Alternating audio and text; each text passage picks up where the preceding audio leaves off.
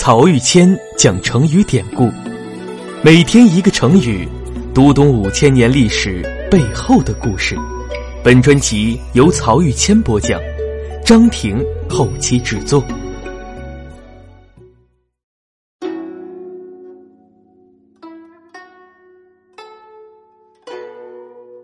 这一讲我们分享的成语是“爱屋及乌”。这个成语的主人公还是姜太公，出处是《说苑·贵德》。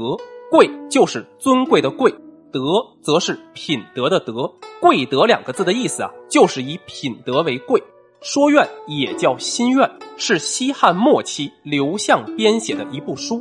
刘向是楚元王刘交的后人，曾长期负责西汉皇家藏书的编辑和整理工作，是中国目录学的创立者。中国最早关于图书的系统分类就是刘向建立的。这部《说苑》则是刘向在进行图书整理的时候，从皇家典籍和民间流传的书籍资料中选取的以对话为主的故事集。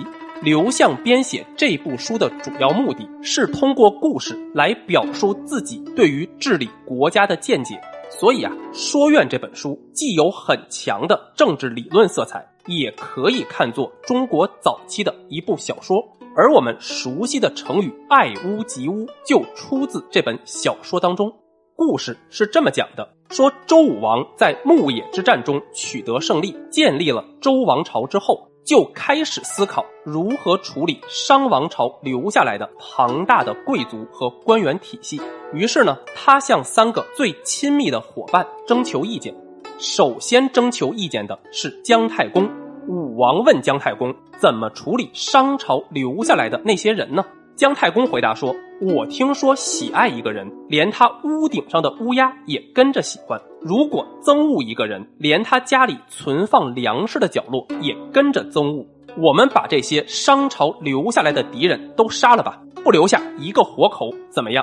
这段话就是“爱屋及乌”的来历。原文是这么说的：“臣闻爱其人者，兼屋上之屋；憎其人者，恶其于序。”这两句话呀，我给大家解释一下。可能有朋友不理解，喜爱一个人跟乌鸦有什么关系呢？大家知道，乌鸦因为浑身黑色，叫声难听，在中国古代被认为是不吉利的。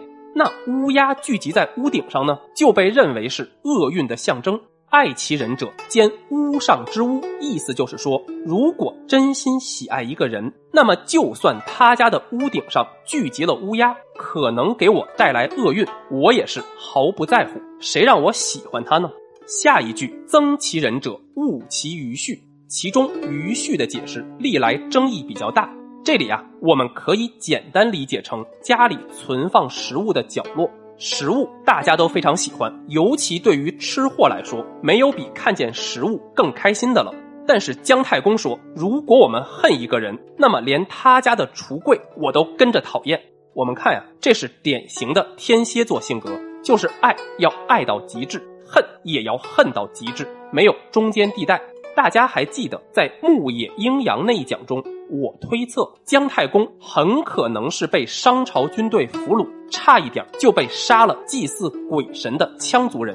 他年轻时身边的亲朋好友肯定有不少人都像牲口一样被商朝人给屠杀了。联想到这一点，我们觉得姜太公对商王朝的憎恨，那种必欲除之而后快的心理就很能理解了。周武王同意了这个意见没有呢？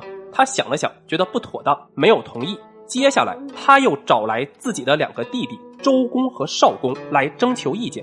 这两个人在周代初年非常重要。后面的成语中，我还会分别和大家具体讲这两个人的事迹。周公和少公属于年轻一代的新生力量，虽然长兄伯邑考也被商纣王给杀掉了，他们却没有姜太公那种刻骨铭心的仇恨，所以呢，他们给出的答案也不一样。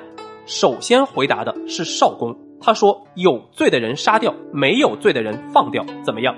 但是周武王觉得呀还是不行，于是又转过头来问周公。周公的回答非常具有建设性，他说让这些人各自回到自己的家里居住，还在各家原来的土地上耕种，就好像没有发生过改朝换代一样。我们教导他们礼节和仁爱，如果他们有错，责任都在我一个人身上，因为我没能很好的教导他们。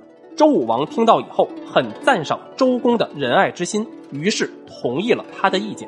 故事讲完了，这个故事在讲什么？其实刘向是借着周武王、姜太公、少公和周公这四个人的对话，在表述儒家以德治国的政治理念。我觉得呀，爱屋及乌这个故事十有八九是刘向编出来的，因为故事的内容并不符合周代刚刚建立时的政治现实。当时商民族的反抗情绪还非常激烈，周王朝花了好大的力气才将统治给稳固下来。周公本人就曾经主持过东方的平叛战争，但是这个故事里有一点是非常符合历史的，就是周公以德治国的思想。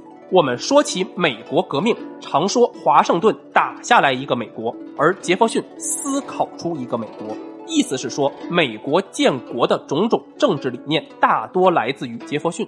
我觉得呀，把这句话用在周代也非常合适。我们可以说，周武王打出了一个新王朝，而他的弟弟周公思考出一个新王朝。